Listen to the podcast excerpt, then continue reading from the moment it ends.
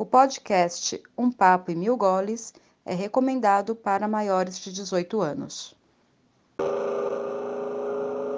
Olá, eu sou o Luiz Varinha e a cerveja para mim ela é sociabilização. Cerveja é uma, maneira de você dividir a mesa de bar com algum amigo. Dificilmente eu tomo cerveja sozinho. Mentira. De vez em quando eu tomo.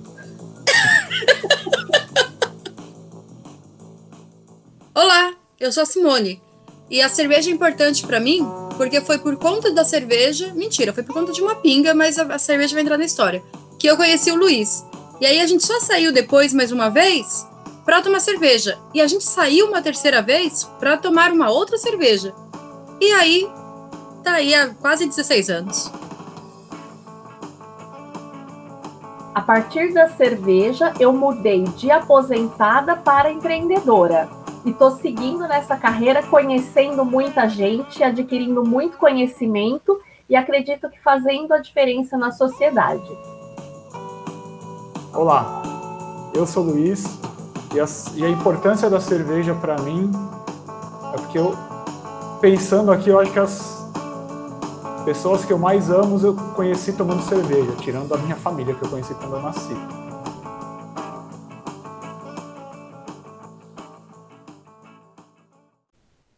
Quem diria, hein? O décimo episódio de Um Papo e Mil Goles, o podcast da cervejaria Zurafa, está no ar. Nada melhor do que começar a segunda-feira com a cerveja artesanal de verdade.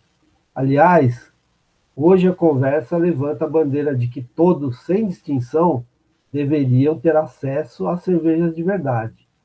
Afinal, o mundo cervejeiro é elitista? Interrogação. Nossas convidadas de hoje, Melissa Miranda e Eneide Martins, criadoras da cerveja Benedita, defendem a cerveja é a bebida mais popular do mundo, portanto, deve ser totalmente acessível. Que tal conhecer melhor a história dessas mulheres e o trabalho delas no cenário cultural da periferia paulistana? Venha conosco.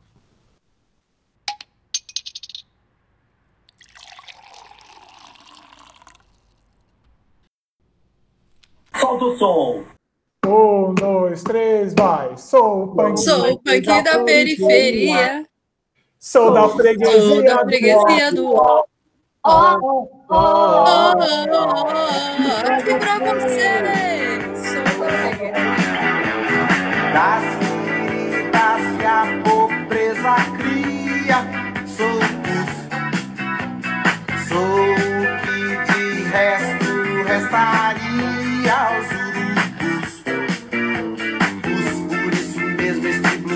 carniça, pisco, rostos de make-up, foca lisa. Quis trazer assim nossa desgraça.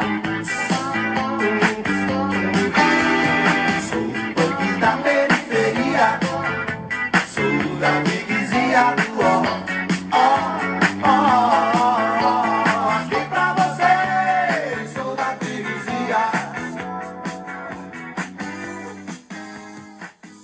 A cervejaria Zurafa é uma cervejaria artesanal idealizada por quatro amigos que sabem que grandes conversas começam na mesa do bar. Estamos em Pinheiro, São Paulo.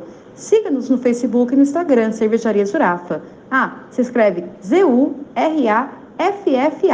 Estamos entregando no delivery 961795878. Venha tomar uma com a gente quando acabar o isolamento social.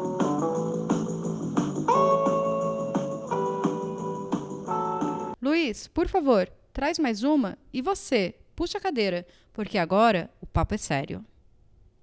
As cervejarias artesanais brasileiras têm ganhado cada vez mais espaço no mercado. Cada vez mais cervejarias ocupam com suas torneiras os bairros boêmios de São Paulo. Mas será que os moradores das regiões periféricas têm acesso a esse boom? A cerveja Benedita surgiu da união de duas mulheres de origem nordestina que vivem na periferia de São Paulo e são muito ativas nos movimentos sociais. Além de levarem cervejas artesanais para as bordas de São Paulo, também promove ações sociais nesse cenário. Estamos aqui para conversar com a Melissa e a Eneide. Sejam bem-vindas. É, meu nome é Eneide Gama. Estou é, aí na Cerveja Benedita. Ela vai fazer 2018 Não, 2017 foi a primeira abraçagem, novembro. Então já vai fazer aí três aninhos lutando aí para existir, né? Eu sou Melissa, administradora de formação, apaixonada por cerveja e cofundadora da Cervejaria Benedita, né? Uma cervejaria periférica aqui no Taboão da Serra, próxima à Zona Sul de São Paulo. E ela surge justamente em 2017, como o Ned estava falando, para suprir uma carência que a periferia sente na pele, né? Não só das faltas de acesso a tudo, né? A emprego, a moradia, a saneamento, a transporte, né? Mas em 2015, 2017, começou um burburinho muito grande aqui da periferia querer ter acesso também, né? Ao que se encontrava da ponte para lá. E a cerveja artesanal para a gente, durante muito tempo, sempre foi muito cara porque a gente atravessava a ponte para pagar 20, 30 conto num copo de 300, 400 ml, que na época ainda muita gente servia, inclusive, em copo de plástico, não, não se tinha tanto requinte, não, para os que a gente tinha acesso, né? E era muito oneroso, né? Tanto o deslocamento quanto o custo. Em 2017, a gente se reuniu em quatro amigos e brincou de cozinhar cerveja, né? Porque a gente nunca se intitulou mestre, isso e aquilo, a gente sommelier. Eu e Neide, na verdade, nós somos cozinheiras de cerveja. Tá? A, gente, a gente coloca aquele panelão que a gente tem de 127 litros. É, como você falava que era o seu caldeirão, sabe? Caldeirão de bruxa, onde a magia acontece. Muito bom. E as primeiras fotos da gente era brisando mesmo naquela panela e, e, de como um monstro, né? Porque a primeira vez que você faz, você, você não, não, vê nada, né? Você fica meio ansioso, você não na, na segunda, na terceira, você presta atenção aos mínimos detalhes, porque você sempre você imagina que você está errando alguma coisa. No início é muito complicado, por mais que você já tenha feito uma vez, duas vezes, para mim eu sempre estava esquecendo de colocar alguma coisa. E a composição, né? Aquela magia de você misturar a, o malte com a água é, era encantador e, e, continua sendo, né? Eu falo, eu já é passei... aromático, né? É, eu já passei aromas incríveis. E as pessoas ficam brincando, porra, você já fez mais de 100 braçagens? Já fiz mais de 100 braçagens. Por pouco tempo que a gente tem, né, como não é cervejeira, né? Cervejeira caseira. A gente tem muito pouco tempo. Eu acho que a gente dá para brincar um pouquinho, né? Esse termo, cozinheira de cerveja, no começo. É, a gente via muito, né? A gente sempre foi meio que autodidata. A gente teve uma aulinha bem artesanal mesmo, bem rústica. Hoje, coisas que a gente sabe que é completamente errado. Então, a gente começou. É, e eu. A, a ficava meio constrangida, né? No meio de tantos mestres, tanta gente. O curso para ser sommelier é muito caro, o curso para ser cervejeiro é muito caro, os equipamentos são muito caros. Então, é, sempre gerava assim um pouco daquela insegurança, né? Será que ah, eu faço cerveja, faço, é gostosa, maravilhosa, mas eu sou cervejeira? Não sei. E aí aquele monte de cálculo, aquela monte de coisa, o pessoal querendo fazer química. E eu falava assim, gente, será que, que, que, que eu posso, né, falar, me auto-intitular mestre cervejeiro? Então a gente começou um pouco nessa brincadeira, só que isso foi bem no começo, né? Hoje a gente é um pouco mais ousada, né, de se assumir, sim, dentro da nossa, como é que eu vou dizer, da nossa auto, da, da autodidática da gente, né, de estar tá pesquisando é, comparando, estudando, vendo a origem. Perdendo vários lotes. Perdendo vários lotes, entendendo.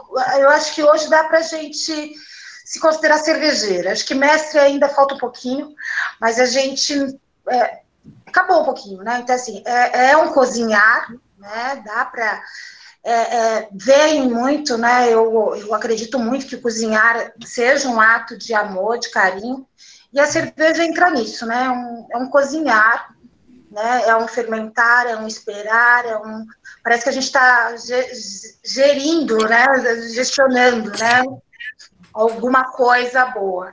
E é isso, assim. Então, acho que hoje a gente cai um pouquinho, assim, né? Se assume mais, se aceita mais, sim, como cervejeiras e fazendo isso ser legal e correndo o mundo, né?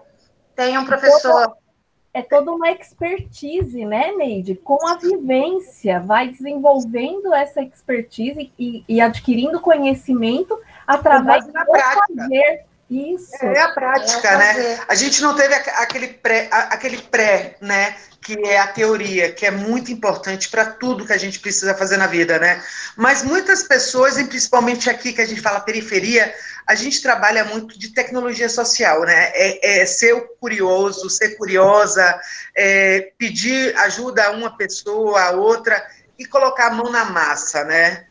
Não deixar, não, não, não, não ter alguém fazendo por você, né? Ou máquinas, você Boa. fazer.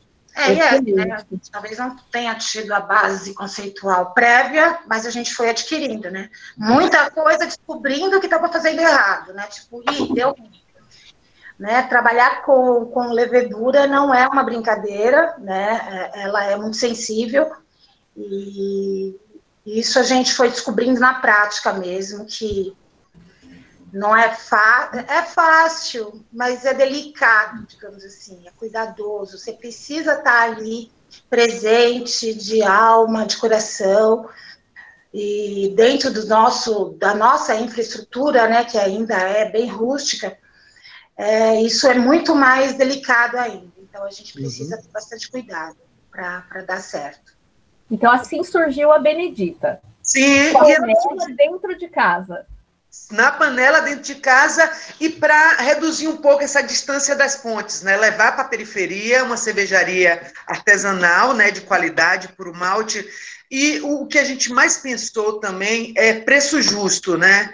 Quando a gente fala que minha, eu sei quanto custa produzir artesanalmente uma garrafa de cerveja, que para a gente é o processo mais caro, porque a gente compra em pequena escala, em free shopping, a gente não, não tem ainda a possibilidade de comprar no, no varejo. É, então, eu sei quanto custa. Para eu Uhum. ver que tem gente vendendo por 25, 30 reais uma coisa que custa 5. E para ter essa narrativa periférica, a gente precisava ter um diferencial. E que é uma das coisas que a gente hum, mais nos agride hoje, assim, por não estar ainda com fluxo financeiro com a Benedita, é justamente esse, é, esse amor de querer manter o preço lá embaixo. Mas não vem, não vem sendo fácil. É, além do Sebrae, agora eu comecei um curso junto com a GV e a Artemisia, é um intensivão, a gente passou na LabNIP. A LabNIP é uma aceleradora periférica que ela seleciona uma vez por ano alguns empreendimentos. Esse ano foram 417 empreendimentos inscritos e 30 selecionados. Agora a gente está na segunda fase, que é a fase do curso, né? A gente vai passar por finanças, por marketing, mentoria, é, principalmente agora e-commerce, a parte de venda digital com, o momento de pandemia, quais são os desafios né, do nosso negócio com a pandemia.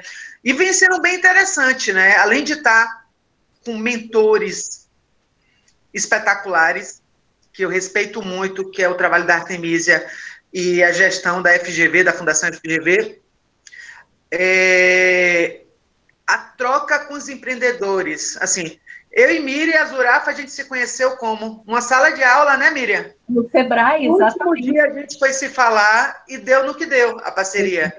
E Exato. é, são esses encontros Era- Éramos só nós duas, né? de mulher, né? De mulher, é. Um ambiente totalmente machista, né, Miriam? Sim, sim. Muito sim, é mais, machista. Mais um paradigma que a gente tem que quebrar quando Tem que chega. quebrar, que é uma Não fala é, mestre, não é mestre cervejeira, não é sommelier e não é homem. Então, assim, a- Não, é periférica. Assim, imagine, eu sou nordestina, lésbica e periférica. Pois é, Gente, pois são é. três rótulos que são questionados a todo momento. Porque você sendo mulher, produzindo cerveja, chega aquele, desculpa a expressão, tem um bando de babaca dito sommelier, que hoje todo mundo é sommelier, né? Sim mesmo. Gente, que chega, fecha o olho, bota a cerveja, mas e- ele já está com a nota baixa. Ele sabe que eu faço a cerveja em casa, que eu sou mulher, e ele já toma só para para ter uma crítica a mais para fazer. Vamos ver o que eu vou encontrar de errado. Sim, mas já, já é procurando erro mesmo. É. É, bem diferente daquele periférico que senta com você antes de tomar sua cerveja, conhece a sua história. Quando ele coloca a Benedita na boca, ele já está com a pontuação lá em cima, porque ele teve empatia com o nosso projeto. Tá? Benedita é, é, é, o conceito Benedita que a gente transmite através de um fio condutor, que é o quê? Um líquido chamado cerveja. Nada Muito mais do que isso. É, aquilo, a cerveja não é só o líquido, né? Tem, ela está carregada de uma história. Isso! É, cada cerveja tem a sua, né? É isso. Boa. Antes da Benedita, vocês já trabalhavam com, já discutiam essa questão do empreendedorismo social periférico? Ou foi com a Benedita que isso surgiu? Não, não. É, é, a gente tem uma história aí. 20 anos. De 20 anos aí. Eu sou gestora ambiental de formação, né? Então, eu acabei caindo muito para o lado social da, da, da profissão de trabalhar aí com cooperativas de catadores, né? Então eu sempre tive esse contato, aí eu conheci a economia solidária, né? E é meio que minha bandeira. Então, profissionalmente, a gente trabalha com tecnologia social, com empreendedorismo social, com empreendedorismo periférico, com. Eu hoje estou trabalhando na prefeitura também, né? Na verdade, é meu lado, digamos, profissional mesmo, trabalho com inclusão produtiva na Secretaria de Desenvolvimento Econômico. Então, é esse trabalho, né, de sempre de promover aí o sustento da população. Então, a gente já começou algumas coisas, a cooperativa de catadores aqui do Taboão da Serra, faz 12 anos, foi a gente que fundou aqui na garagem de casa, hoje ela está funcionando. Hoje ela tem dois galpões, quatro caminhões, um gal, é, pé direito, tem, tem é, escritório. Ah, tá, coisa mais prensa, esteira automática, a gente conseguiu de verba com a Funasa. Tá linda. E o mais interessante, ela tá sólida, né? A Melissa teve mais condições de estudos, né? Ela veio de uma família onde ela teve base educacional, mas eu nem tanto, né? Sou da periferia aqui de São Paulo mesmo, e aí aquela dificuldade, né? Pagar uma faculdade só depois dos 30 anos, fazer alguma coisa só depois de, de algumas lutas, né? De, de pegar o salário inteiro e entregar na faculdade. Então, tudo isso é uma história. Então, a gente não, não, nunca pôde se dar o luxo de, de falar assim, não, vou tirar um ano sabático, né? Vou ficar sem trabalhar quando a gente está desempregado é que a gente trabalha mais. Porque.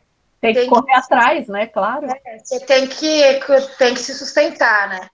Então a gente tem aí essa vivência, né? Essa experiência da luta, né? Da luta de ter que se virar, né? E de nem sempre ter um emprego, ter um serviço, ter uma remuneração decente aí para poder sustentar. Então, a, economia solidária sempre foi uma uma ferramenta, né, para a gente poder ter comida na mesa, né?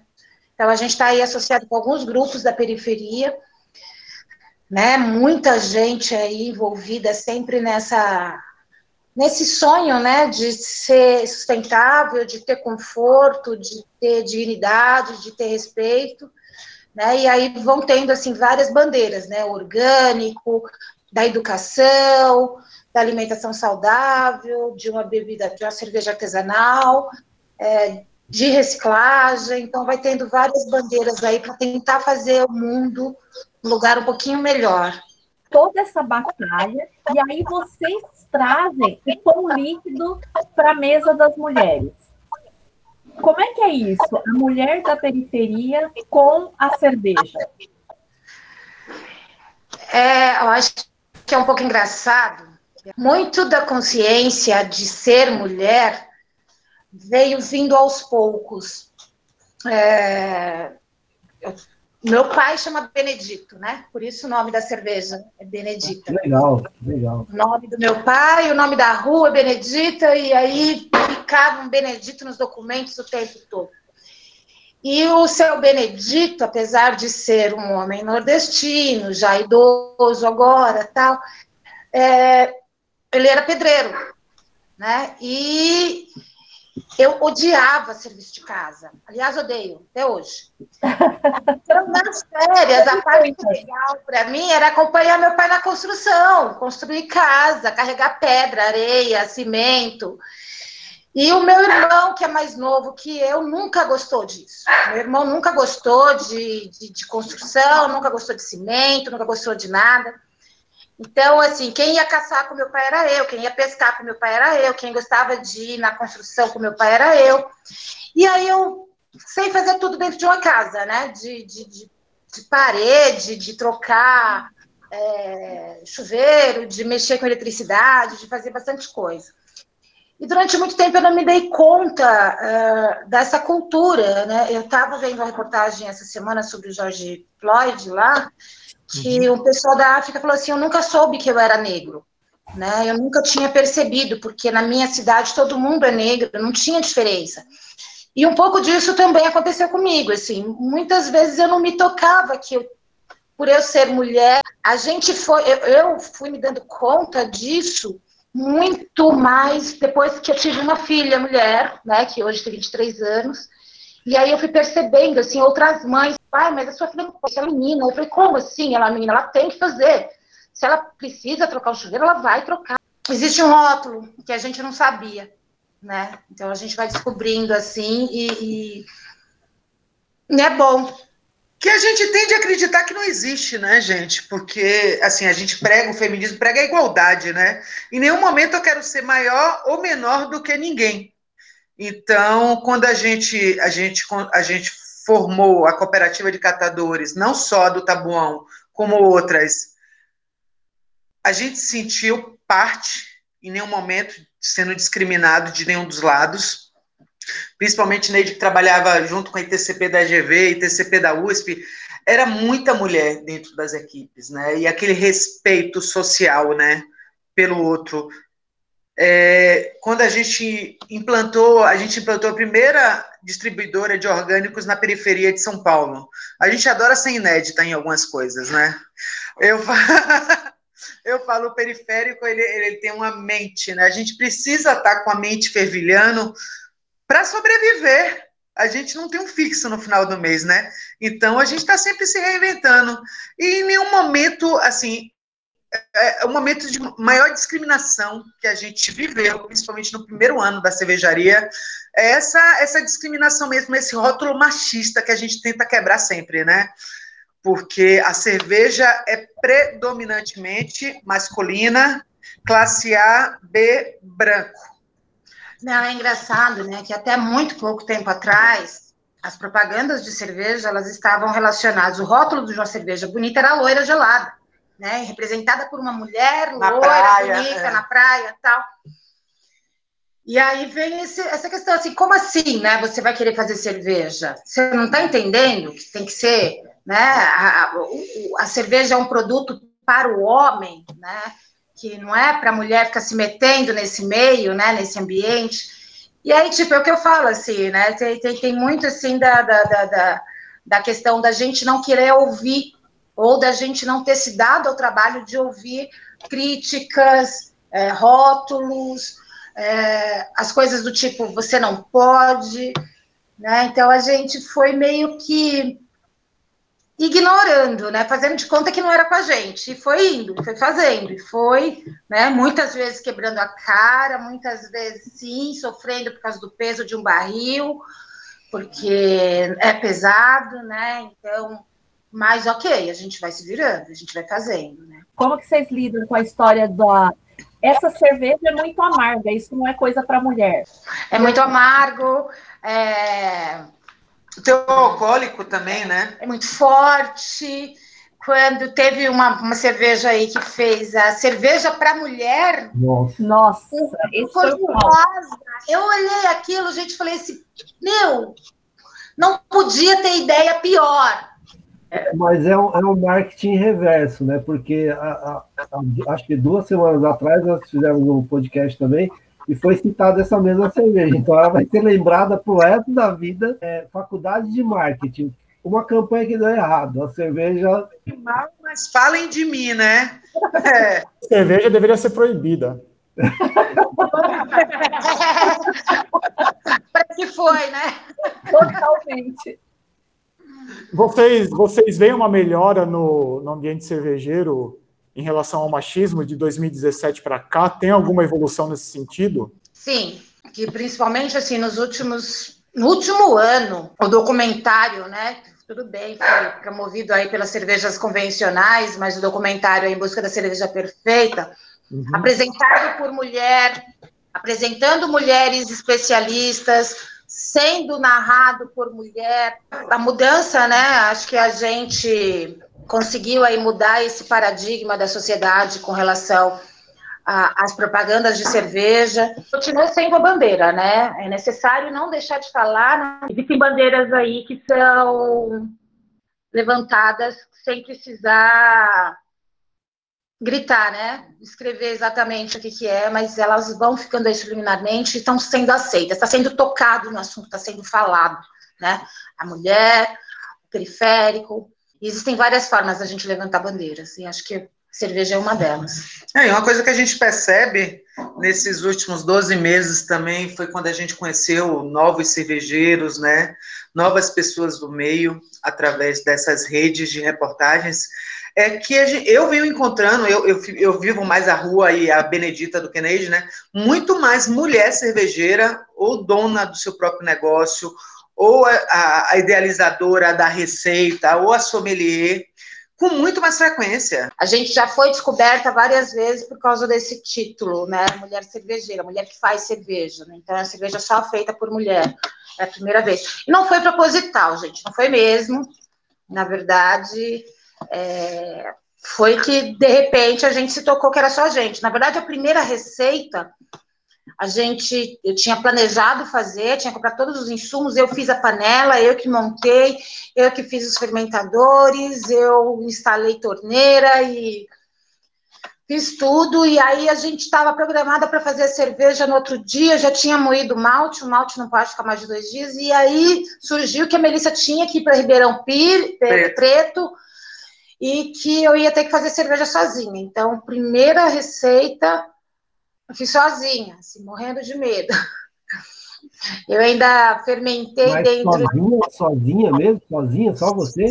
Sozinha, sozinha. Sozinha, sozinha. Como que eu fiz aquilo, gente? Eu não sei, mas eu fiz. E ficou maravilhosa a primeira. Muito boa, muito boa. Parabéns, viu? Parabéns. Quando eu me meti a fazer essa cerveja sozinha, é, na verdade a gente já fazia, só que não aqui em casa e não era a Benedita ainda. Né? Então, o primeiro lote de Benedita foi esse.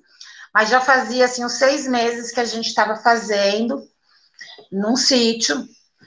E aí era isso, muito trabalho, muita carregar muito peso, passar o dia inteiro longe, tá? E, e às vezes a gente não conseguia, é, não estava dando para duas famílias se sustentar com cerveja. E aí a gente foi e começou a fazer a nossa cerveja. Então, foi a primeira vez que eu fiz sozinha, mas não foi a primeira vez que eu fiz cerveja, né? Já fazia um tempo aí que eu fazia.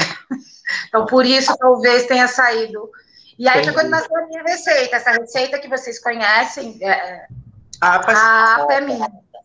Eu fiz algumas adequações de rampagem só, para extrair mais o teu alcoólico, e mudei as entradas né, da, do lúpulo mas a base é dela. Ela fica se metendo na minha Não, e Luiz vai ajudar a gente na Ela próxima aí, porque aí a gente vai ter que fazer um dry hop, alguma coisa na próxima produção. Aí ele vai se meter também na sua cerveja, né? Como que vocês veem o consumo e a cena cervejeira hoje na periferia? Ela é o que eu falo, é nosso sonho, nosso ideal e todo nosso propósito, né, de ser se somos cervejeiras é, periféricas, mas de viver de venda na periferia, ela foi um sonho que durou muito pouco, ela durou 12 meses, né? Porque eu fui muito resistente.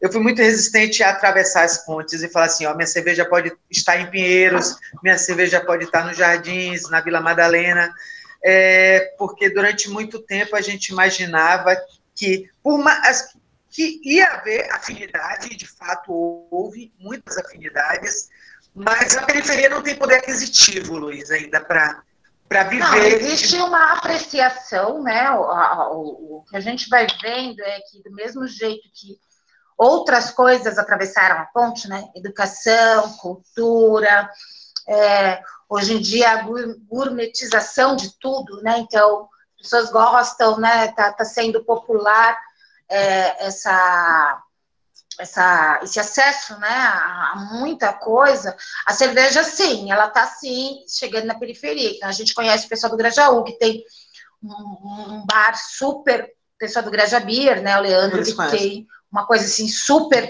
muito bonita, né? Muito legal na periferia. Aqui na região do, do, do, do Campo Limpo, Capão, é um pouco menos, né? A gente não tem tido muito contato, mas sim, existem alguns lugares que as pessoas estão. Só que aquela história, quando a gente fala de. O bebedor periférico é o, o, o beer truque, né? Tipo, bebe muito.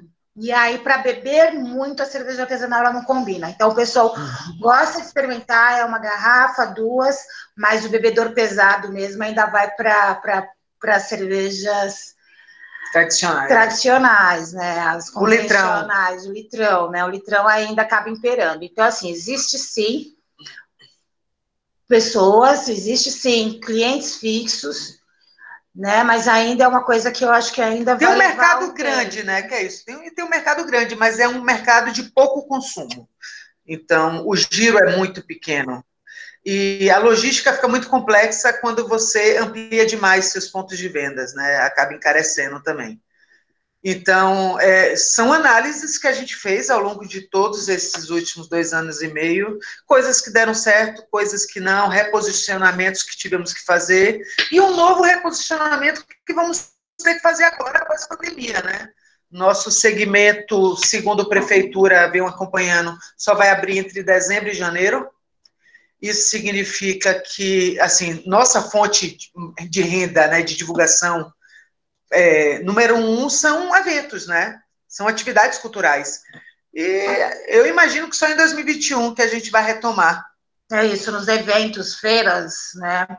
É, festivais de rua, de praça, cerveja vende muito bem, independente de onde ela esteja. Se pode ser na periferia, na Praça do Campo Limpo ou no Arojo. Aí vende muito bem. E é assim, é nosso canal de distribuição direta maior. Né? Além disso, tem os bares, né, que também estão fechados ainda e que a gente está se adaptando aí. Então, tem muita gente que procura a gente pelas redes sociais, né? E a gente tem feito a entrega aí conforme consegue, né? Produzir, distribuir minimamente. É isso. É, um, é um momento totalmente diverso para todo mundo, né? A gente vai ter que se reinventar, aprender reaprender a, a, fazer negócios, né? Porque ninguém sabe, é uma, é uma coisa que nunca, nós nunca vivemos, né? É uma situação nunca vivida até então, né? A gente já passou, eu tenho 55 anos, eu já passei por várias crises, desde plano real, plano colo e um monte de plano que só fode a vida da gente, né? É. Mas é, isso é totalmente novo, né? Totalmente novo. Quem depende sei lá, é uma coisa. Tá todo mundo dentro de casa, é, é né, preso dentro de casa. É uma coisa nova para todo mundo. A gente vai ter que se reinventar mesmo, né? Para refazer negócios, né? Sim, e, e, existe, assim, eu tenho um mês que eu não produzo nada. Eu fui para a Bahia no início da pandemia, quando eu voltei, eu estava com a cerveja fermentando, eram 110 garrafas. Em duas semanas eu vendi tudo, e chegou um momento onde a pandemia começou a se lastrar, principalmente aqui na região sudeste, que eu, eu, eu meio que buguei. Eu falei assim: minha prioridade agora não é cerveja. Eu tô, vou fazer cerveja para quê? A prioridade hoje é alimento, é dar acesso, é máscara, é proteção, é estar tá junto de quem mais está precisando, não sei. E esse é, projeto é... que vocês estão fazendo, Neide, é das máscaras, ele veio nessa esteira também? Ele veio nesses 30 dias que eu falei assim: eu não vou produzir cerveja, eu não vou falar sobre Benedita. Eu acho que eu passei uns 10 dias sem postar nada. Eu simplesmente desencanei temporariamente da Benedita. E é o que a gente iniciou e agora a gente conclui nesse momento, né? É, o, o empreendedor, um pouco capital de giro, ele precisa sempre estar tá fervendo Chega a pandemia, você não tem cerveja, você não tem evento, você precisa continuar comendo. Então, tem, a gente tem que plantar novas possibilidades. E eu atirei para alguns lados. Eu atirei, eu escrevi um edital para a Prefeitura Municipal de São Paulo, que um projeto chamado Costurando pela Vida, para produzir aventais, máscaras, gorros e propéis para os equipamentos públicos. Eu me inscrevi numa aceleradora que eu nunca imaginei que eu fosse conseguir entrar, porque a concorrência é muito grande, né? Aquilo que eu falei, 400 inscritos, 30, 30 selecionados. E na semana retrasada eu recebi a notícia de que eu aprovei os dois que eu escrevi, né? E que os dois estão começando agora simultaneamente, né? Tá uma loucura. É curso... Parabéns! Obrigada, obrigada. E agora eu estou lutando para chegar entre as seis primeiras. É, uma, é, é, uma, é um capital semente pequeno, mas eu falo, 15 mil reais hoje para a Benedita está fazendo toda a diferença. Sem então, contar a mídia, né? Que isso gera que a ah, e a rede, e a rede. Claro, a rede. Da Artemisa e da GV como referência. Tudo quanto é evento agora vai ter cerveja Benedita e são muitos. Que ótimo, que incrível. Eu acho que esse fortalecimento de rede, né? É, essa aceleradora, a NIP, trabalha justamente com empreendimentos periféricos, né? Então, todo mundo. Então, é, é, uma coisa que eu brinco um pouco, né? Porque como eu trabalho no município, eu conheço todas as periferias. E é muito engraçado que a gente, às vezes não parece, mas a gente é uma tribo, né? A gente é, a gente está espalhado, né? Pela cidade, essa ideia de, de, de, de economia solidária, de empreendedorismo social, de ajudar o próximo, tal, está espalhado. E a gente vai vendo que que as carinhas vão se repetindo, né? Então, assim, é um grupo novo de 30, tem pelo menos dois ou três conhecidos. Ah, é um novo grupo de 50, também tem mais dois ou três conhecidos. Então, parece que a gente vai se formando essa rede, se fortalecendo, se reconhecendo e, e fazendo aparecer, né? Que o, o motor né, da, da Benedita é, é, é esses relacionamentos, são esses contatos, é estar junto de quem fala a mesma língua da gente, né? e a tá inspiração em... que ela gera, né, Neide? Porque assim, olha, é possível, né? Sim. As meninas estão lá, então é possível que o meu projeto também esteja algum dia. Então é, é, muito legal isso, você ser referência para que as pessoas se movimentem e que sigam em frente. É muito incrível isso. Não, é bem legal, assim. Às vezes, às vezes a gente para e pensa, esses dias a gente está escrevendo alguma coisa. Acho que foi uma justificativa desses projetos aí. E a Melissa, para escrever, ela é menos. Ela não gosta muito. E Tem menos habilidade. E eu sou a romântica, né? E aí, gente, de repente eu vi assim, ela estava escrevendo todo um projeto e ela não colocou todo o clipping que a gente tem aí de aparição, né? De divulgação, de relacionamento, de ter o um nome relacionado a uma cultura aí de paz, uma cultura do, do, da, defesa, da, defesa, da mulher, do nordestino, do periférico, né, do, do negro. Então, assim, a gente está relacionado a tudo isso. E, e, e, é muito importante a gente sempre estar tá reafirmando isso, trazendo isso, porque senão vira só cerveja, né? já é. não é ruim. Fica Mas... sem alma, né? Fica. Isso. Tem uma, um case muito engraçado, que assim, logo quando surgiu o nome, o nosso professor de yoga e de pilates é, é muito antigo, né? Tá com a gente há muito tempo. E, e aí, quando surgiu a Benedita, ele falou tal, e falou assim, nossa, quando você cria alguma coisa com o um nome, é como se fosse um avatar, né? Não é mais a Eneide ou a Melissa, é a Benedita, ela tem vida própria. Ela é metida pra caramba, ela é parecida, ela é tímida, ela é briguenta, né? A gente não, a gente é um pouquinho menos. Então a gente acaba lidando com esse, com esse avatar, né? Com mais respeito, com maior carinho, de verdade, assim, tem muito carinho pela história da Benedita. Ela é muito, ela é muito guerreira, muito decidida, muito amorosa também. Né? Como se fosse um um outro ser. Faz até a Neide superar a timidez. Pois é. Oh. Não, o negócio, ela, ela fala que ela é tímida, mas é nos primeiros cinco minutos, gente. E quando ela começa a falar, ninguém mais fala, né? É paixão isso, né? É Não, é paixão. É toda desenvolta, tem toda uma desenvoltura. Muito bom. É... Muito bom. O que vocês acham que faltam para cerveja artesanal, para cerveja especial, enfim, ter mais, é, ter mais, a, ter mais penetração na, na periferia? É só uma questão de preço? Tem uma questão cultural? Tem alguma outra questão? O que, que vocês acham? É cultural, tem a lance do amargor que a Miriam falou, né? É, como ela é uma cerveja mais. Já aconteceu da gente ver cervejeiros periféricos fazerem uma cerveja mais leve, né? Desenvolver uma Pilsen, né? A Lager, para não agredir tanto o paladar. Então, eu acho que a questão, para popularizar mesmo, essa questão do amargor, eu acho que ainda o público da periferia não está bem. É, ainda não, não, não, não vê isso no dia a dia, né? Consumir no dia a dia.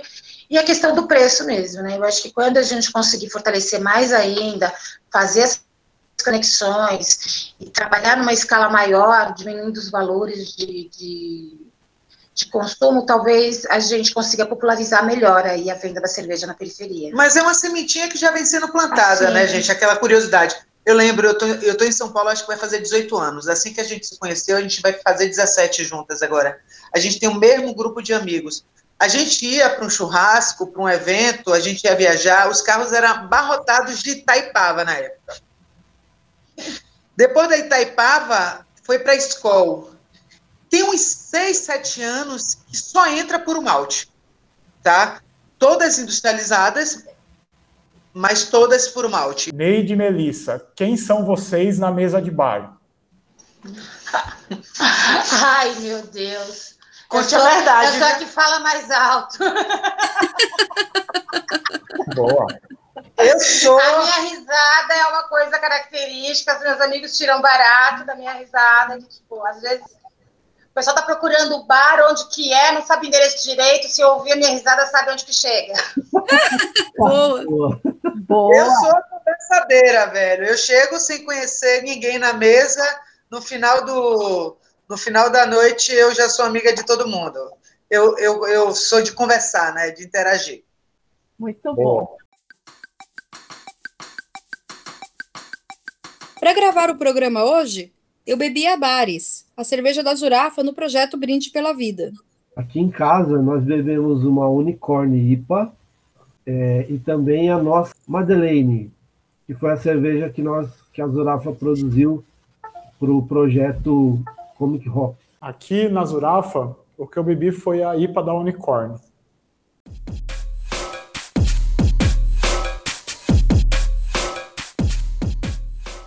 Eita, acho que eu bebi demais.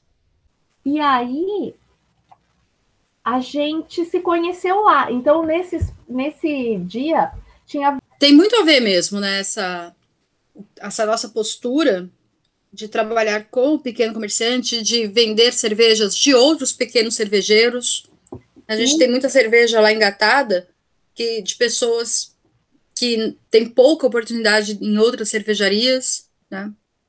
É, as pessoas que estão começando, as pessoas que têm um projeto com engajamento, e eu quero registrar aqui a questão do Sebrae também, né? Que é super importante é, a figura do Sebrae para o pessoal que é pequeno, para o pessoal que está na periferia, para o pessoal que não tem ainda certeza de onde empreender.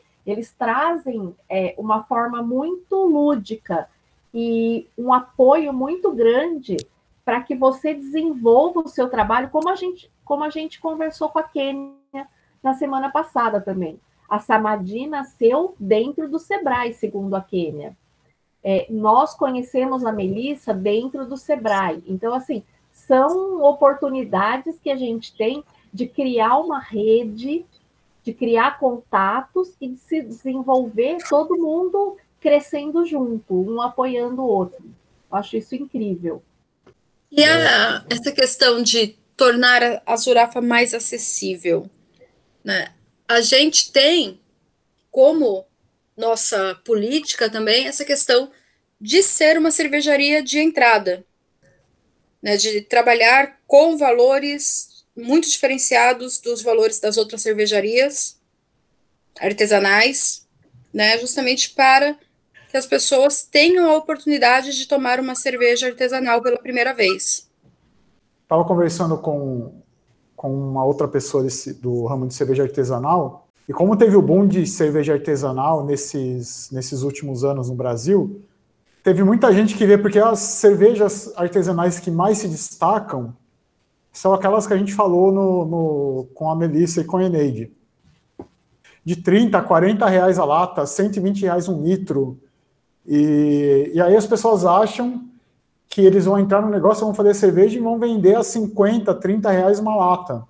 Mas isso é exceção da exceção, né? Sim. Mas no fim, isso é, durante muito tempo, essa foi a cara que a cerveja artesanal teve, né? Que é uma coisa elitícia, é uma coisa cara e uma coisa para poucas pessoas. E a Zurafa nasce desse para quebrar esse negócio que não é, tem dá para ter uma cerveja de qualidade num preço acessível. Para desmistificar o, desmistificar. Essa, essa ideia de que o, val, o, o valor é igual à qualidade. E eu Exato. acho que tem uma coisa muito forte que é a questão da gente fazer cerveja por gostar da cerveja e gostar desse ambiente. Uma das coisas que eu acho muito característica é quando a gente abriu a Zurafa, a gente pensou na Zurafa como o local onde o pessoal que se reunia na casa do Luiz e da Miriam, o pessoal que se reunia na casa do Luiz e da Simone, passariam a se reunir na nossa cervejaria. Então, assim, antes de pensar que vou fazer uma cerveja para ficar famoso e a Ambev me comprar, a gente faz cerveja para agregar, para trazer pessoas que não têm o hábito de tomar uma cerveja boa, artesanal, diferente, de mais qualidade, com um preço justo, para o cenário. Então, assim, acho que os objetivos são diferentes. A gente vê muita gente entrando no ramo cervejeiro para se dar bem, para ter sucesso, e a gente vê, por outro lado, pessoas fazendo cerveja por amor, por gostar da cerveja, pela, pela coisa lúdica de conhecer os aromas, de conhecer os sabores. Então, isso é muito incrível. A forma como a pessoa entra no mundo cervejeiro também diz muito sobre o sucesso ou não daquela cervejaria.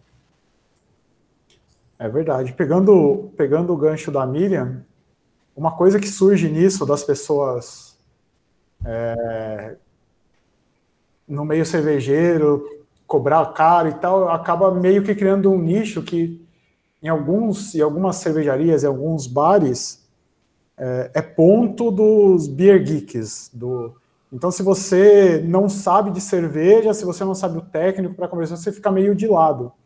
Isso é uma das coisas que não, não existe nas horas, porque a gente quer educar as pessoas a, é, a tomar cerveja artesanal e ver que a cerveja artesanal é acessível e que não, não é forte, não é amarga. Tem a forte, tem, tem para todos os gostos. O fato de se chamar cerveja artesanal não, não é uma característica de amargor ou de ser mais alcoólica, é, um- é só um modo de fazer. E E ela tem isso uma característica que é importante, que é uma cerveja de verdade. Que não tem conservantes, que não tem um monte de, de trecas químicas que vão fazer mal para você, É que vão isso. fazer você se sentir igual um pacote de lixo atropelado no dia seguinte. E uma coisa que eu acho que, assim, aí eu já trago para mim, né, para o pessoal, é o, o instinto materno, né, a coisa mãezona de chegar e a pessoa ficar meio indecisa, e aí eu sentar lá do lado, às vezes, né, é, apresentar o que a gente tem engatado naquele dia, apresentar a nossa cerveja, perguntar para a pessoa o, o tipo de comida que ela gosta, as- o paladar, porque aí é possível indicar uma cerveja que vai fazer com que ela deguste, que ela tenha uma experiência agradável e que daí em diante ela vai ter um uma outra visão sobre a cerveja. Eu sai do mainstream e entra num caminho que é incrível, maravilhoso.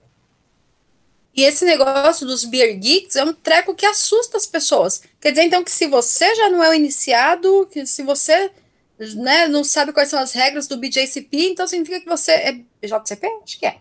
É, si- significa que você não pode, então, tomar cerveja? Não, né? Você tem. É, E, então, ai, essa é muito amargo esse daqui pra mim. tudo Você em tem que respeitar.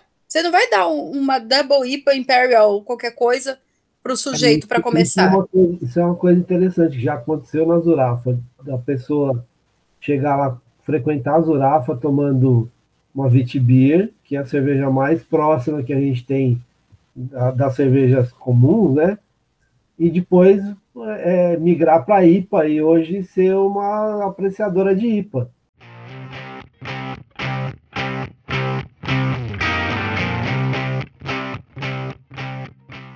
Vocês viram a Tereza Cristina, né, que é a cantora? É. é. Ela está fazendo live todo dia, né? Cantando. Todo dia. Vocês viram o esquema do Gilberto Gil? Não. Ela estava fazendo a live, cantando só Gilberto Gil. Gilberto Gil entrou na live. E uh. começou a cantar. E cantou a música inteira que ela estava cantando.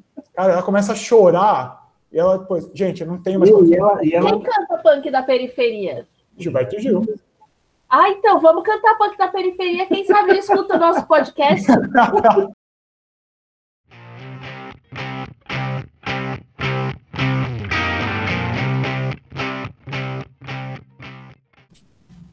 ah, aí, junto com isso, vai ser estivadora de barril na Zurafa. É, Tem... Estivadora de barril.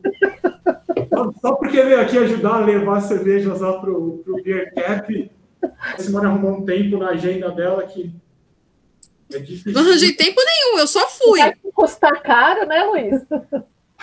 aqui, ó, já tá custando. Ai, quando eu não tenho tempo, vira estivadora de barril no Zural. Houve tempo momento nenhum. Mas essa é a Simone. Se não for exagerado assim, não vale, né, Simone? Estivadora de barril.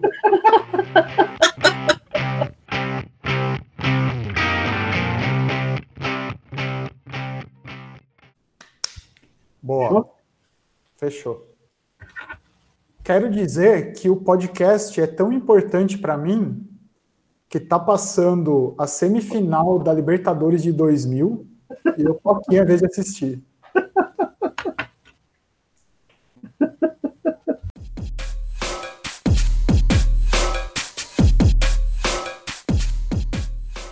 Mestre cervejeiro, o que você recomenda? A dica de hoje de cerveja, como não podia deixar de ser, a APA da Benedita, que se chama Beneditas.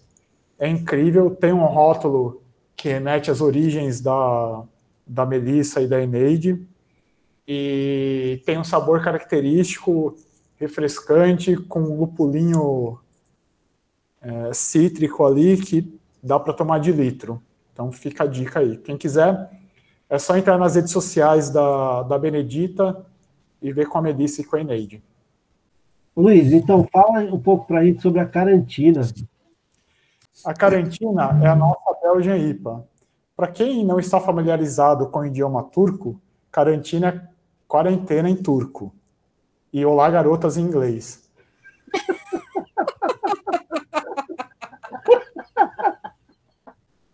E ela foi, é uma cerveja feita especialmente para o projeto Brinde pela Vida. Vai ser a primeira cerveja em lata da Zurafa. Fica informação em primeira mão, com um rótulo incrível do nosso amigo querido Gustavo Duarte. E dia 17 de junho a gente vai enlatar e vai dar tudo certo, ela vai estar pronta para satisfazer os paladares mais exigentes.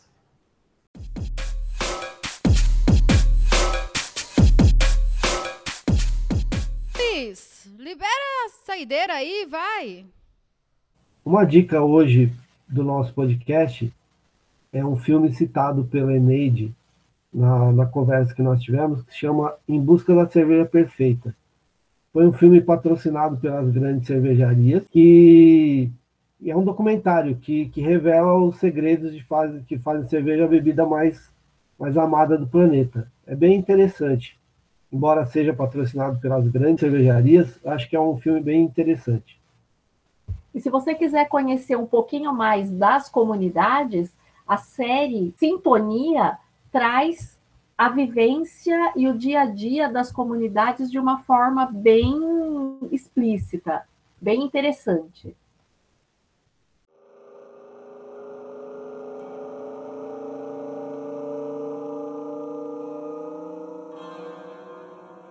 Obrigada, pessoal, por ter ficado com a gente nesse episódio. Esperamos que você tenha se divertido muito, que nem a gente se divertiu. E na semana que vem a gente volta às 19 horas. Tchau, tchau.